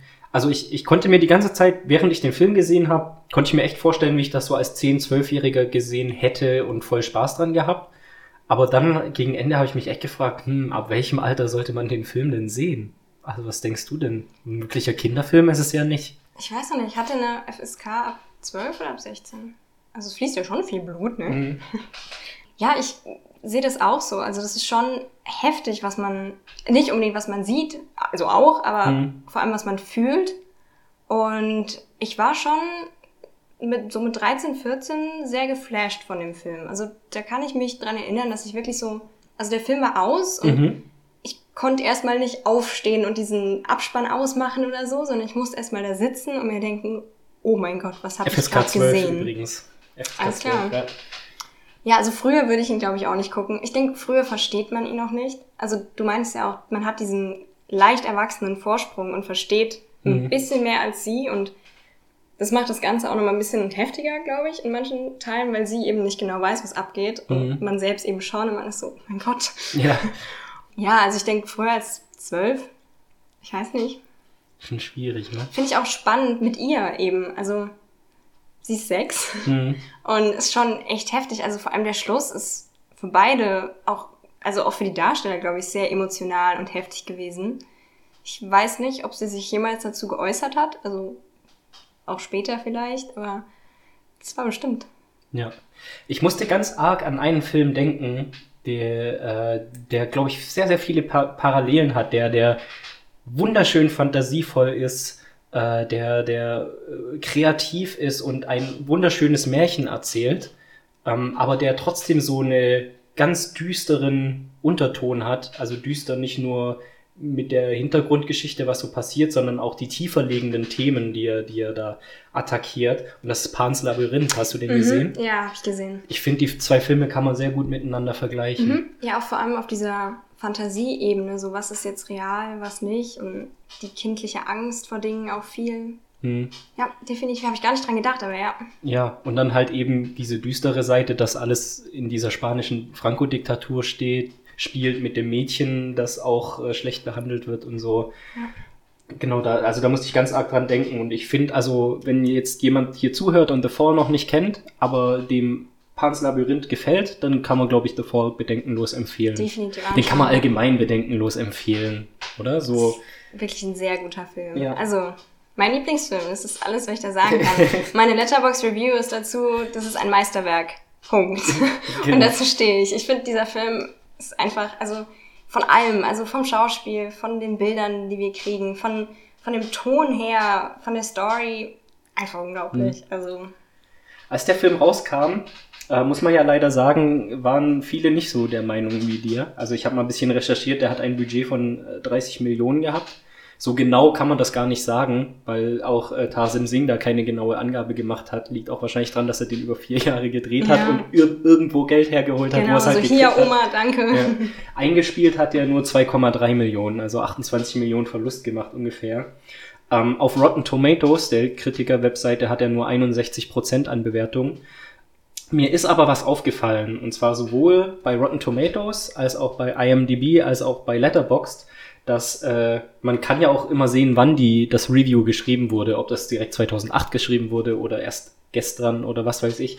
Und mir ist aufgefallen, dass die neueren Bewertungen, ich sag mal jetzt in den letzten fünf Jahren, dass die alle sehr, sehr gut sind. Genau, das wollte ich gerade auch ansprechen. Also man könnte wirklich so äh, argumentieren, dass der Film jetzt gerade so neu entdeckt wird, oder? Ja, so. also ich hoffe es doch. Ich kann mir nicht genau erklären, wieso es so ist, weil ich meine, 2006 ist jetzt zwar schon eine Weile her, aber das ist jetzt nicht Ewigkeiten und jetzt zu sagen, oh, die Welt war noch nicht bereit für den Film. ja, aber ähm, ich, ich weiß auch nicht, woran es liegt. Ich finde es schön und ich hoffe es, dass es jetzt mehr Kritiker gibt, die den Film entdecken und für gut befinden, weil das ist ja definitiv. Hast du eine Ahnung, warum so sein könnte? Ja, ich also ähm, ich habe es jetzt nicht rausfinden können, aber ich habe halt die Vermutung, du hast ja auch gesagt, dass er, dass er erst rauskam und dann aber nochmal auf ein Festival ging. Vielleicht gerade aus Geldgründen hat er halt so ein Wide Release nicht hingekriegt, nur einzelne Kinos, die ja. den Film halt genommen haben. Und dann halt über das Festival und da haben ihn dann, glaube ich, David Fincher und Spike Jones auch entdeckt, glaube ich, und dann einfach nochmal ja. neu verlegt dass es dann diesen Umweg nochmal gab, hat dann halt vielleicht auch wieder Zeit und Zuschauer gekostet, was wir, aber es ist wirklich nur eine Mutmaßung jetzt, konnte ich leider nicht rausfinden. So, aber äh, wollte ich einfach nochmal sagen für die Zuhörerinnen und Zuhörer, nicht von der Wertung abschrecken lassen. Auf IMDb ist er, glaube ich, sogar sehr gut bewertet. Ne? Da hat er so um die 8,0 ja. rum, vielleicht sogar besser. Nicht von der Wertung abschrecken lassen, sondern einfach anschauen und äh, abtauchen in den Film. So. Ja, das hast du Fall. sehr schön gesagt. Sollen wir mal in Richtung Ende von dem Film gehen? Sind wir da emotional bereit ich weiß nicht. Ich nehme noch mal einen Schluck Baileys. okay. Ich auch, bevor ich nicht wieder anfange zu weinen. Das Grundsetting ist nämlich folgendes. Ähm, Roy hat kurz vor dem Ende sehr, sehr viele, waren es wieder Morphium-Tabletten? Mhm. Oder, ja? Nee, ähm, da muss man, glaube ich, noch ein bisschen weiter ausschreiben. Okay, dann äh, führ du ins Hin. Alles klar. Also, Kannst eh alles auswendig. ich glaube, ich habe den Film bestimmt schon mindestens zehnmal gesehen. Mhm die, wie, wie wir schon gesagt haben, die Kleine bringt ihm nur drei von diesen Morphium-Tabletten mit. Und das reicht natürlich nicht, um sich das Leben zu nehmen. Und er hat einen Zimmergenossen, der nicht nur sehr nervig und ich glaube auch für den Zuschauer sehr, sehr, sehr unsympathisch ist, mhm. der viele Medikamente kriegt, weil es ihm seiner eigenen Aussage nach sehr, sehr schlecht geht. Und dann überlegt er sich wohl, dass er jetzt einfach seine Medikamente klaut, weil ist bestimmt so viel, das reicht. Mhm. Und dann beauftragt er eben die Kleine, diese Medikamente zu klauen. Er nimmt sie. Er nimmt auch, also er nimmt sie alle und also als ich den zum ersten Mal gesehen habe und generell auch wenn ich ihn nochmal sehe, bin ich jedes Mal so, oh mein Gott. Mhm. Weil, also er weiß, also wir sagen jetzt schon mal, die Pillen sind Zucker, weil dem Typen geht es nicht wirklich schlecht und ja, die Ärzte Placebos. wissen das. Ja. Genau. Und er, er nimmt diese ganzen Pillen und er weiß nicht, dass sie nicht wirken und er versucht sich wirklich gerade im Beisein dieses Mädchens umzubringen. Und ich finde, das ist so ein heftiger Moment. Mhm. Es, also ich finde, es tut irgendwie weh, sich das anzuschauen. Ja. er sagt auch, er sagt ja auch dem, dem Mädchen, sagt er ja dann auch, okay, ich erzähle dir jetzt die Geschichte weiter, aber wenn ich jetzt dann beim Erzählen einschlafe, dann musst du halt wieder gehen in dein Zimmer so, na. Und er sagt auch, bitte komm morgen nicht wieder. Ja. Und das Ganze wird auch noch auf die Palme getrieben, weil sie guckt dann am nächsten Morgen aus dem Fenster und wir sehen einen, also so einen Leichenwagen. Mhm. Und also ich war beim ersten Mal einfach nur absolut, oh mein Gott, was, er ist tot. Mhm. Ich, ich habe irgendwie nicht dran geglaubt. Ich habe gehofft, dass die Ärzte ihn retten oder sowas. Und dann sehe ich diesen Leichenwagen und ich war nur so, oh mein Gott, mhm. wie, wie geht's jetzt weiter? Was passiert? Und sie denkt das Gleiche. Ja. Und das finde ich auch sehr interessant, weil obwohl sie so jung ist und sie nicht weiß, was Selbstmord ist, war ihr, glaube ich, in dem Moment klar, was er davor mhm. hatte. Der, äh, diese, diese Bahre wird ja auch aus seinem Krankenflügel rausgerollt. Genau. Kann, und kann sie, sie, gleich die Verknüpfung sch schließen. Ja. Sie rennt weinend nach unten und dort finden wir dann Gott sei Dank raus, dass er nicht gestorben ist. Da ist zum Glück irgendjemand anders gestorben. Ja, der arme alte Opa. Das ist Ach, das war der OP? Ja. Ach so. Oh, das ist ja echt traurig. Ja, das ist wirklich. ich habe das beim ersten Mal auch nicht mitgekriegt. Ähm, wenn man auch wieder auf den Ton hört. Ich finde, das ist auch was bei dem Film. Es gibt viel, was so, so ein bisschen in leisem Hintergrundton gesagt mhm. wird, was irgendwie zur Story beiträgt. So okay. wie mit diesen Schlangenbissen. Mhm. Ähm, sagt auch hier dieser Walt, heißt er, glaube ich, der Patient, den man nicht mag, der auch eigentlich nichts hat, äh, sagt irgendwie zu dem Doktor, ah ja, keine Ahnung, hat die ganze Zeit mit seinen Zähnen geklappert, gestern war alles noch gut. Und also daraus schließe ich, dass es der Opa war, weil der hat ja dieses ausfahrbare Gebiss und hat damit immer rumgespielt und die mhm. Kleine damit auch irgendwie amüsiert. Ja, also Roy wacht dann auf, als sie an ihm rumrüttelt und hat erstmal einen kompletten Mental Breakdown, weil er eben nicht tot ist, was genau, ja sein Plan war. Und ich finde, das ist auch eine unglaublich krasse schauspielerische, Le schauspielerische Leistung. Ähm, allein körperlich, also er bewegt seine Beine ja nicht und mhm. er, er zieht sich so hoch und brüllt und schreit und randaliert in diesem Bett rum. Reißt die Gardinen um genau, sich rum ohne runter. den unteren Teil seines Körpers zu bewegen. Und ich habe das nach dem Film so oft ausprobiert und es ist so verdammt anstrengend. es ist wirklich, also du Wie, du hast es aus, bist du allein in deinem Bett gesessen und hast gedacht, jetzt bewege ich nur meinen Oberkörper, oder was? Ja. Und hast dann daheim rumrandaliert. Ja. Sorry, Mama und Papa. ähm, nee, also es ist wirklich ist krass. Also die, die Stelle nimmt mich auch so mit, weil er ist einfach, er ist entsetzt darüber, dass er nicht tot ist. Und es ist also es ist so traurig. Ja, dann merkt sie halt auch, wie sehr ihn das mitnimmt und er erzählt ihr eben immer, dass das, was sie für ihn klaut, dass es irgendwie Schlaftabletten sind und er die braucht, damit er schlafen kann und damit er die Geschichte weitererzählen kann und ich weiß nicht, erzählte ihr danach nochmal eine Geschichte? Nach mm, so Randleding? Nee, nee, nee, nee. Also da, er dreht durch und quasi, dass das Mädchen das nicht sehen oder miterleben muss, bringt äh, eine von den Nurses, bringt sie halt genau, wieder zurück. Genau, sie bringt ihn ins Bett. Miss Evelyn bringt sie, glaube ich, ins ja. Bett auch ein super toller Charakter. Ich mag ja. sie gerne. Ja. Ähm, und die Kleine geht dann ins Bett, steht aber sofort wieder auf, sobald die Lichter aus sind und läuft in die Apotheke. Ja. Da, wo eben die ganzen Medikamente stehen und möchte ihm weiteres Morphin klauen. Genau, das macht sie diesmal zum ersten Mal von sich aus, ne? Ja, weil es auch krass Motivation, also sie hat gesehen, wie schlecht es ihm geht und ihr erster Gedanke ist, ich muss ihm jetzt das bringen, was er die ganze Zeit wollte. Mhm. Da sieht man schon, wie sehr sie dadurch manipuliert wurde. Ja.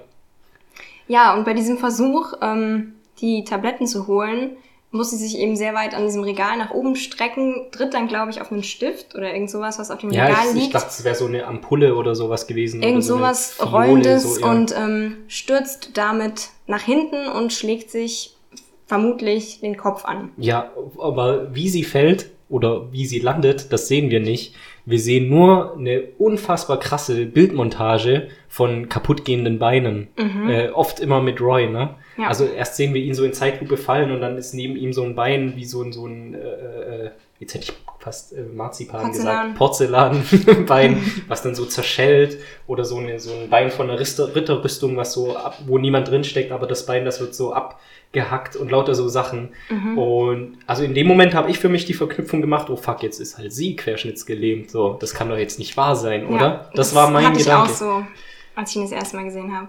Ja. Und ähm, dann sehen wir auch noch danach ähm, die Geschichte, wie ihr Vater stirbt beziehungsweise wie ihr, ihr Zuhause angezündet wird. Und das ist eigentlich auch so eine ganz, ganz, ganz kleine Story in diesem mhm. Film, mhm. aber eigentlich auch so, so groß. Also sie ist Ukrainerin und arbeitet mit ihrer Familie, beziehungsweise hat mit ihrer Familie eine kleine Orangenplantage. Und ich nehme an, es war ein rassistisch motivierter hm. Akt der Gewalt. Sie sagt ja in ähm, ihrer kindlichen Unschuld, sagt sie ja nur ganz lieb so, some angry people burned our farm. Genau, mhm. und man sieht eben, wie, wie das Haus brennt und wie der Vater eben wütend wird darüber und ihm werden die Pferde gestohlen und er will es aufhalten und er rennt nach draußen. Und ich glaube, man sieht nicht mal, wie er stirbt, aber man, also man, man weiß eben, dass dieses nach draußen rennen wahrscheinlich sein Tod war. Und es ist so auch das, also ich nehme an, es sind auch irgendwie so ein bisschen ihre Gedanken, wie sie da fällt oder liegt und ist irgendwie sehr traurig, so dass der Tod ihres Vaters so einer ihrer letzten Gedanken ist, bevor sie irgendwie ohnmächtig wird. Das ist, hm. ist schon heftig. Genau. Und als sie wieder aufwacht, haben wir auf einmal eine umgekehrte Situation, wie wir sie den ganzen Film über hatten. Jetzt liegt sie am, im Bett, äh, hat auch einen dicken Kopfverband und der Roy sitzt an ihrem Bett. Jetzt besucht er sie, aber äh, wir sehen, dass er komplett durch ist. Also der ist immer noch äh, sauer, dass sein Selbstmord nicht geklappt hat, hasst sein Leben, äh, trinkt nebenher auch immer aus so einer Whiskyflasche, ne? Ja. Und klar, er macht sich auch so ein bisschen Vorwürfe, weil sie natürlich für ihn die das Morphium Der Arzt hat ihm auch, also man sieht vorher noch kurz durch so ein Fenster, wie der Arzt ihn komplett zur Sau macht, mhm. weil also die haben wahrscheinlich eins und eins zusammengezählt mhm. und rausgefunden, ja. dass die Kleine das Morphin jetzt nicht für sich geklaut hat. Und er ja. stellt ihn komplett in den Senkel. Und man sieht da diesen Roy, der da zusammengefallen in seinem Rollstuhl sitzt und einfach komplett fertig ist. Genau, und äh, dass er halt so fertig ist, sieht man halt auch daran, dass er sie nicht wirklich trösten oder beruhigen oder was weiß ich will, sondern der, der lässt ja so seinen ganzen Hass aufs Leben jetzt quasi an ihr raus, mhm. kann man so sagen. Also er, sie begeben sich dann wieder zusammen in ihre Fantasiewelt. Er täuscht oder er gibt ihr vor, die Geschichte jetzt zu Ende zu erzählen und diese haben wir das überhaupt mal erzählt? Dass eben diese, diese Geschichte, um die es geht, wo sie immer abtauchen in die Fantasie, sind ja diese fünf Hauptfiguren, die sich an dem bösen Gouverneur Odion, Odious, Odious Odion waren. Gespielt von dem gleichen Schauspieler, der den äh, Schauspieler spielt, der Roys Freundin quasi gemobst genau, hat. Genau, genau. Um ihn umzubringen, um sich an ihn zu rächen. Und sie reisen halt eben durch die verschiedensten Länder, um ihn zu erreichen, genau. Und jetzt sind wir endlich im Palast von Odious, unsere fünf Helden. Und der Roy lässt aber dann in seiner Erzählung eine nach dem anderen so zehn kleine Jägermeister-Prinzip äh, einfach abschlachten von den Wachen. Die haben nicht einen Hauch einer Chance. Also das ist nichts mit den Helden, die heldenhaft zum großen Endgegner vorziehen und ihm die Gerechtigkeit zeigen, was Gerechtigkeit ist, sondern die gehen da alle zugrunde und zwar richtig hart, richtig ausführlich, langsam, in Zeitlupe, brutal. Und die, das arme kleine Mädel fängt so an zu weinen und sagt, I don't like the story, I don't like the story. Und, und er aber, der sich dann selber auch in so eine Wut reinredet, ne, der Roy, hört nicht auf und erzählt immer weiter, wie er eine Figur nach der anderen abschlachtet. Ja, er projiziert sein Selbst das einfach so auf alles in dieser Geschichte. Und hm. diese Todesszenen, also ich würde da gerne kurz noch drüber ja, reden, bevor ja. wir weitergehen, die sind alle so, so krass und ausführlich, aber auch so schön gleichzeitig. Also das klingt jetzt super makaber, aber es ist nicht so ein, so ein Sterben wie so, ja, wir haben jetzt Loki-Licht und ah, irgendwie ist alles super düster, sondern wir haben einfach diese, ja, ich finde fast schon epische, so, so Gospel-Musik im Hintergrund leicht. Und ähm, zuerst stirbt der Affe von Darwin. Oh mein Gott. Ähm, und er fängt einen von diesen, von diesen Schmetterlingen, den Americano Exotica. Und es ist gleichzeitig so schön und so traurig. Und dann, dann geht's weiter und der, der, der Sklave, der ehemalige Sklave stirbt und ich glaube, ich habe selten einen so ausführlichen und einen so traurigen Tod gesehen. Hm. Er, er rettet die Kleine und dabei schießen ihm tausend Pfeile in den Rücken Mhm. Und es werden immer mehr und immer mehr. Und es hört einfach nicht mhm. auf. Also ich finde, das ist ein so langer Tod. Mhm. Es kommen immer mehr Pfeile und dann fällt er so langsam nach hinten und landet so auf den Pfeilen und liegt einfach so auf, ausgestreckt wie auf so einer Bahre. Ja, wie auf so einem auf Nagelbrett oder so liegt er dann auf dem Pfeil. Es sieht ne? auch so krass aus. Und dann, dann, dann stirbt dieser Mystik, der mir, glaube ich, gar nicht angesprochen haben, ja. äh, der quasi so als sechster Held dazukommt, oder? Mhm. So ein absolut magisches Wesen so, mit so Dreadlocks, der aus einem Baum so. kam. Ja, ja. Und ähm, ganz, ganz am Anfang sagt er in einem Satz, dass der Wald abgebrannt ist und dass die Vögel sicher in ihm sind. Und man ist so, alles klar, was, hm. was sagt ihr da? Und dann wird er getötet und man sieht nur, wie ganz viele Vögel aus diesem Baum, unter dem er lag, hm. so ausfliegen. Aus seinem Mund. Genau, und es ist, es ist so krass. Ich, ja. diese, diese Bilder sind einfach so heftig. Es, es passiert so viel, aber Der Luigi so hat so einen coolen Actionheld-Abgang. Ja. er, er lockt lauter Wachen in so ein abgeschlossenes Zimmer und sprengt sich dann halt selbst in die Luft. Aber dann auch so, sagt er nicht noch so irgendwie Ciao oder ja, ich weiß es nicht sowas. mehr. Er hat auf jeden Fall so einen ja, halbwegs ja. coolen, lustigen Abgang, was auch zu seinem Charakter passt. Aber mhm. genau diese Montagesequenz, wo eine Figur nach der anderen stirbt, das war da, wo ich dann auch aufgeschrieben habe, ganz schön heftig, Alter.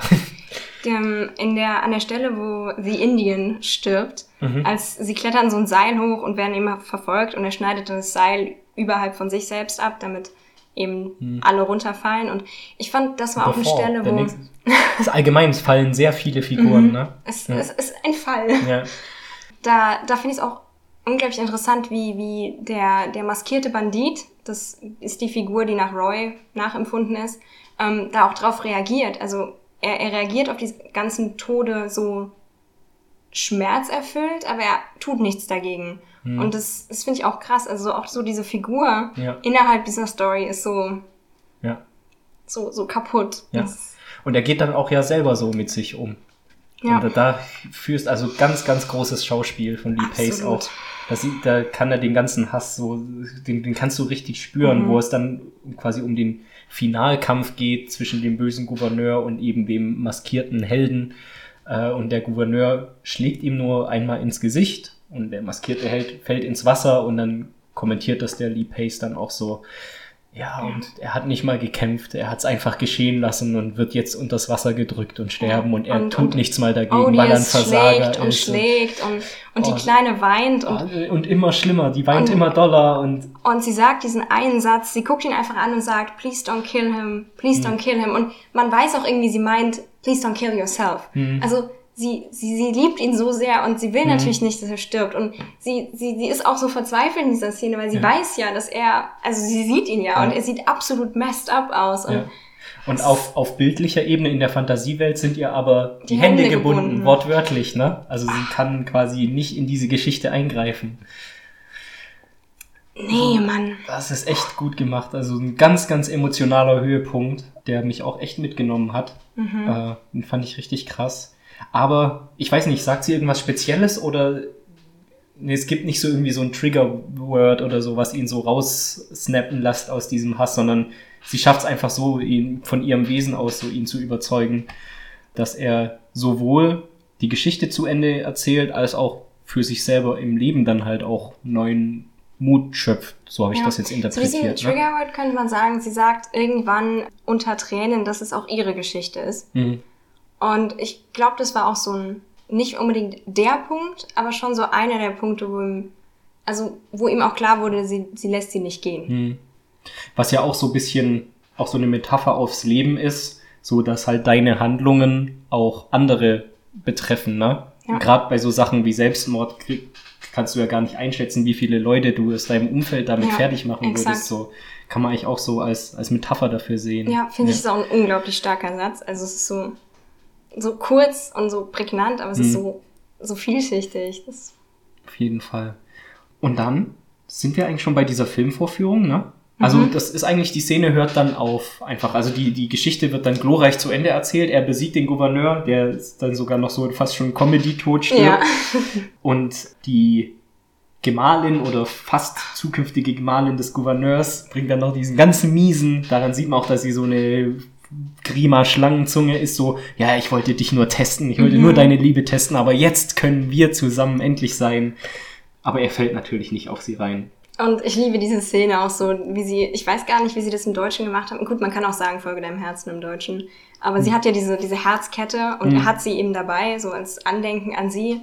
Und er guckt sie so an und sagt, follow your heart. Und dann schmeißt er ihre Herzkette einfach mhm. so in die Stadt. Mhm. Und ich, ich liebe diese Szene. Es und, ist einfach äh, so in your face. Schubst er sie dann runter oder fällt sie dann runter? Oder auf jeden Fall nimmt sie ja dann auch einen Fall von diesem Turm im Finale, oder?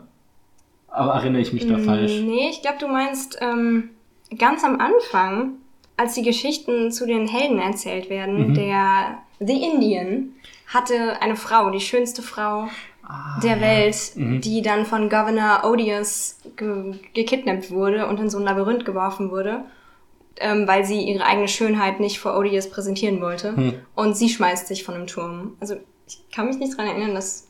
Ja, nee, kann sein, dass ich es verwechselt habe. Genau, aber genau, er schmeißt die Kette mhm.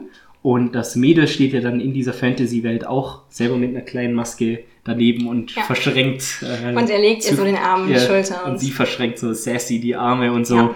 Und damit verlassen wir dann äh, die Fantasiewelt. Da ist Ein die Geschichte abgeschlossen, ja. genau. Und wir sind wieder zurück in unserer Rahmenhandlung wo wir dann eben eine Filmvorführung in dem Krankenhaus sehen für die Kinder, für die ganzen kranken Kinder. Und Roy sitzt eben auch dabei, weil das eben sein Film ist, wo er diesen folgenschweren Stunt gemacht haben. Der Schauspieler ist auch dabei. Stimmt, ja, er ist auch dabei. Und die Freundin? Ich glaube auch, aber ich bin mir nicht ganz sicher. Ich glaube, ja. sie steht auch irgendwo im Hintergrund. Okay. Aber auf jeden Fall der Regisseur und der andere Stuntman, irgendwie sein Chef, sind alle dabei. Mhm. Ja. Und genau, da sehen wir das eben, was dann eben auch, was ich, ich einen richtigen bitteren Kommentar zu dem Business in Hollywood äh, finde, sehen wir eben, dass eben der Stunt äh, einfach rausgeschnitten wurde. Es scheint aber Roy gar nicht so zu bewegen. Also ich finde, man sieht ihm an, er hat jetzt seinen Frieden mit der Geschichte mhm. einfach geschlossen. Ja, so, es ist ein abgeschlossenes Kapitel und die Dinge sind so, wie sie sind. Und ähm, dann sehen wir eben, äh, wie heißt denn das Mädel? Ich sag immer das Mädchen, aber wie ist denn eigentlich ihr Name im Film? Im Film heißt sie Alexandria. Alexandria. Wir sehen dann Alexandria wie sie wieder bei ihrer Familie auf einer äh, Orangenplantage ist, rum äh, äh pflückt, rumpflückt, Orangen pflückt. ich glaube, der Rum steigt mir schon zu Kopf hier. Oder im Baileys ist doch Rum drin, oder? Äh, ist, glaub, ja, so ein Cream Whisky ist es, glaube ich. Okay. Ähm, genau. Und äh, also sie hat keinen Kontakt mehr zu Roy. Äh, ihre Mutter sagt aber, sie, hätt, sie hätte ihn neulich in einem Film gesehen und das Mädchen wird, das sehen wir dann eben an so einer Montage mit ganz vielen verschiedenen Stummfilmen. Sie meint halt äh, in den verschiedensten Filmen Roy wieder zu erkennen. Und guck mal, da macht er das, da macht er das, da macht er das. Wie hast du das gesehen? Ich habe es für mich so interpretiert, dass sie nur meint, den Roy da wieder zu erkennen. Oder findest, glaubst du, er ist echt wieder genesen? Und ähm, ich sehe das so wie du. Ich habe das auch, glaube ich, irgendwann mal im Internet gesucht, aber es gab, ich habe nirgendwo irgendwie andere Meinungen beziehungsweise irgendwie eine Diskussion darüber gefunden. Aber ich glaube auch, dass sie einfach hofft und will, dass er wieder ins Leben findet mhm. und wieder coole Stunts macht. Aber ich finde es auch ein super schönes Ende für sie, weil also die Wahrscheinlichkeit, dass die zwei für immer zusammenbleiben, ist natürlich absolut mhm. utopisch. Also ja, das passiert ja. nicht. Die zwei werden irgendwann eigene Wege gehen. Und äh, ich finde es schön, dass sie jetzt jedes Mal, wenn sie einen Film guckt und irgendwie einen Stunt sieht, also sie sagt jedes Mal, wenn sie jemanden sieht, der geschlagen wird, der runterfällt, der irgendwie erstochen wird, stirbt oder mhm. explodiert, dann weiß sie, das ist Roy. Oh, and look here, he is doing mwah, mwah. Ja. Und ich finde, also ich finde, das ist so ein schönes Ende. Ja, auf jeden Fall. Es, es entlässt dich auf jeden Fall mit einem Lächeln. Und ja, du, du, du, als Zuschauer, finde ich, beschließt du halt auch einfach so die Wahrheit des Mädchens einfach so zu nehmen und einfach das so als Happy End zu nehmen. Ja, ich, ich fand so ein Hinweis darauf, dass es halt mehr so ihre Fantasie ist als also, dass es nicht Roy tatsächlich ist. Also, wir sehen locker so 20 Filme oder mhm, so hintereinander ja. geschnitten mit verschiedensten Stunts, auch sehr ikonische Bilder dabei. Und irgendwie drei oder vier davon sind auf jeden Fall Buster Keaton-Filme. Und Buster Keaton ja. war ja bekannt dafür, dass er alles, also wirklich alles alleine gemacht hat. Und das war eigentlich für mich schon so ein Hinweis darauf, okay, das kann nicht Roy sein. Ja, genau. Nee, ich glaube ich glaub auch nicht, dass es ist. Ja, aber wie gesagt, ich finde es halt insofern nicht schlimm, als dass man, finde ich, Roy in dieser letzten Krankenhausszene ansieht, wo sie die Filmvorführung haben, dass er doch so mit seinem Schicksal jetzt einfach übereingekommen ist und wahrscheinlich, sehr wahrscheinlich auch sein Leben weiterleben wird. Ich finde, es ist auch wieder so ein, so ein realer Kommentar. Also man kann im Leben ja nie auf jeden Einfluss nehmen. Und also sie hat ja viel Einfluss auf ihn genommen. Hm. Und ähm, man kann nie genau wissen, wie jede Geschichte für jeden ausgeht. Mhm. Und man kann nur hoffen, dass sich alles irgendwie so zum Besten wendet. Und ja. das tut man hier auch. Allgemein war sie so ein zauberhaftes Mädchen, ne, die so auf mhm. viele Einfluss genommen hat. Also gerade so der Typ, der immer das Eis gebracht hat, hat sich auch jedes Mal gefreut, sie zu sehen. Oder die Nurse Elizabeth? Nee. Evelyn. Evelyn, irgendwas mit E. Die Nurse Evelyn er hat ja auch voll gerne mit ihr Zeit verbracht und der Opi mit seinem Gebiss und so. Also sie hat ja allgemein so die Menschen um sie rum immer bewegt oder sowas Positives in denen rausgelockt so. Und es gab echt immer mal wieder so, so Szenen, wo sie dann irgendwas Naives gesagt hat oder was weiß ich. Äh, aber es war halt irgendwie so charmant so. Also manchmal muss ich auch echt so lachen. Mir fällt, mir fällt gerade eine Szene nicht ein, aber es gibt auch irgendwas, ich glaube, in diesem, in dieser Fantasy-Geschichte, wo sie dann irgendwie gähnt oder ich. Ich, weiß, weiß glaube ich, wovon. Ah, irgendwas, du, irgendwas also, Witziges. Mir fallen zwei ein, die hm. du meinen könntest. Also die eine finde ich eigentlich super witzig, aber gleichzeitig super traurig. Also in der Story, in der Roy gerade seine Pillen genommen hat und einschläft und für den Zuschauer vermeintlich noch stirbt, äh, schläft er auch in der Story ein und sie macht einfach so ganz viele Kremassen, um hm. aufzuwecken. Hm. Und es ist wirklich so eine halbe Minute lang ja, bestimmt ja. und super kreativ und wunderschön und das andere, ähm, da hört sie ihm ganz aufmerksam zu, muss aber unbedingt auf die Toilette. Und ja, innerhalb von der Story unterhält es, sich Roy dann mit äh, dieser Frau, die er später heiraten wird, und sie hippelt einfach die ganze Zeit hin und her. Mhm. Und er ist einfach so, oh, geh doch aufs Klo. Ja, wir haben eigentlich so, so eine, so eine schöne äh, romantische Szene, wo in jedem kitschigen Märchen würde der Prinz jetzt der Prinzessin die Liebe gestehen. Und genau in dem Moment, wo du genau diesen Satz eigentlich erwartest, sagt er, why don't you go to the toilet? So, genau das war's, da musste ich laut lachen. Ja, ja ich finde es auch genial gemacht.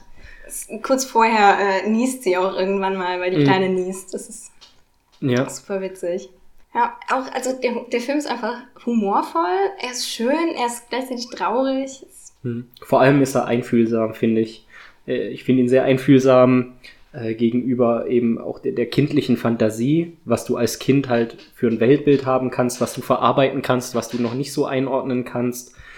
Und eben ja ein ganz, ganz starkes Plädoyer für die Macht der Fantasie, ähm, was die alles erreichen kann. Und äh, vielleicht auch ein Plädoyer drauf, dass wir vielleicht alle nicht so unbedingt ernst und erwachsen werden sollten, sondern uns auch immer so ein bisschen Fantasie erhalten sollten. Ja, ich finde auch, dass das die kindliche Fantasie unglaublich positiv darstellt, was oft ja nicht der Fall ist. Also wie oft hört man ja, wach mal auf und mach hm. mal was, hör mal auf zu träumen hm. und so. Und dieser Film sagt eben, nee, das ist sowas Schönes und behalte das bei. Hm. Und gerade wenn es vielleicht im, im Leben am düstersten für dich aussieht, hilft dir vielleicht sowas wirklich, um auch wieder ein bisschen Sonnenschein zu sehen, sozusagen, um mal in Instagram-Motivationssprüchen zu, zu sprechen. Ja, nee, ich denke auch, dass das für Roy schon irgendwie was Besonderes, also der, der Mensch war so verloren und dennoch konnte er einem kleinen Menschen eine so fantastische Geschichte erzählen. Mhm. Ja, und sie so berühren, dass sie ihn ihr ganzes Leben nicht mehr vergessen wird. Ja. So, ne? Und das ist ja auch immer das, was du so ein bisschen mit deiner Arbeit vor der Kamera erreichen möchtest. Du möchtest irgendwie die Menschen berühren. Und selbst jetzt, wo seine Karriere vielleicht oder wahrscheinlich, sehr wahrscheinlich vorbei ist, hat er es trotzdem noch geschafft, ein, zumindest einen Menschen zu berühren. Ich finde das generell die Pace auch so, also vor allem jetzt vor kurzem, ähm, es gab lange irgendwie so, so in dieser Celebrity-Filmwelt, so ist er jetzt gay oder nicht? die, die ganzen oh, Vermutungen und, und wie nennt man das? Rumor? Gerüchte. Yellow Press halt, so Klatschpresse. Genau, ja. und ähm, er, er meinte dann vor kurzem in einem Interview, als er das offen gefragt wurde, also sie waren so, yo, wen? Mhm. Und er meinte so, ich habe Frauen gedatet, ich habe Männer gedatet, ich date Menschen und ich finde ihre Frage sehr offensive. Können mhm. wir weitermachen? Und ich finde, das ist so ein genialer Satz, der auch, ich denke, vor allem junge Menschen, die mit sowas ihre, ihre Probleme haben und mit dieser Identifikation auch sehr als Vorbild dienen können. Und ich finde, genau da ist Lee Pace so ein bisschen das, was er auch in dem Film ist. Einfach so eine Mentorenrolle also, ja. oder so eine, ja. Ja, deswegen, ich finde es echt irgendwie komisch, dass man doch gar nicht so von ihm mitkriegt. Sollte man vielleicht mal noch weiter recherchieren, ob der auch bewusst vielleicht so im Privaten lieber lebt oder ob der sich seine Rollen auch wirklich nur so aussucht, dass er nur ab und zu mal irgendwo auftaucht in Filmen oder keine Ahnung, auf jeden Fall eine, eine sehr, sehr interessante äh, Figur, die er sich da erschaffen hat und auch ein richtig guter Schauspieler. Mhm. Also das beurteile ich jetzt einfach, nachdem ich eine Performance von ihm gesehen habe. Aber ich habe ein Gespür dafür. Ich kann, ich habe auch Tom Hardy entdeckt. Ich, ich habe ihn entdeckt. So. Hast du gut gemacht. Tom Hardy, ja. super. Ähm, hat der Film irgendwelche Preise eingeheimst? Oder Nominierungen oder sowas? Hast du da was rausgefunden? Habe ich jetzt nämlich ähm, vergessen zu recherchieren. Ich habe vorhin den Wikipedia-Artikel durchgeguckt und ich glaube, da stand nichts. Und da war ich sehr empört drüber. Aber es, es passt ja irgendwie mit dieser doch recht negativen Auffassung, als er rauskam, zusammen. Mhm. Finde ich schade. Und vielleicht auch mit dieser wirren äh, ja. Entstehungsgeschichte, dass er mal 2006 rauskam und dann 2008 nochmal und das weiß ich, gerade für so, um so für Academy Awards oder Golden Globes nominiert zu sein, musst du ja auch irgendwie so ganz komische Kriterien erfüllen und was weiß ich, vielleicht war er einfach nicht lange genug in irgendwelchen Kinos oder. Weiß man nicht. Wer weiß. Ja. Ja, hast du noch irgendwelche Abschlussworte über den Film? Jetzt hast du nochmal die Chance, den Zuhörerinnen und Zuhörern den Film ganz nahe zu legen. Ja, also ich glaube, man kann gar nicht mehr so viel sagen. Also wer den Film jetzt nicht sehen will, nachdem wir uns so lange darüber unterhalten haben, dem ist auch nicht mehr zu helfen. Nee, aber einfach, also ich lege den Film wirklich jedem, der Filme mag, ans Herz, weil der Film so viel ins positive Licht rückt und so viel zu sagen hat. Das sollte gehört werden. Ja, also ich würde mich auch noch anschließen und sagen, du siehst als Zuschauer Bilder, die du noch nie gesehen hast, enorme Kreativität und selbst wenn dich Stories oder Emotionen oder sowas nicht interessieren, dann sollte es dich wenigstens von der Bildsprache her was für dich zu entdecken geben. Also ich finde, da ist für jeden was dabei in dem Film. Ja, dann bedanke ich mich für das Gespräch und für den Film, den du mitgebracht hast. Sehr äh, gerne. War echt cool, dass ich den gesehen habe und wenn du mal wieder einen Geheimtipp hast, dann schaue ich mir den an und du kommst wieder vorbei, okay? Ja. Alles gerne. klar. Dann vielen Dank fürs Zuhören und bis zum nächsten Mal. Tschüss.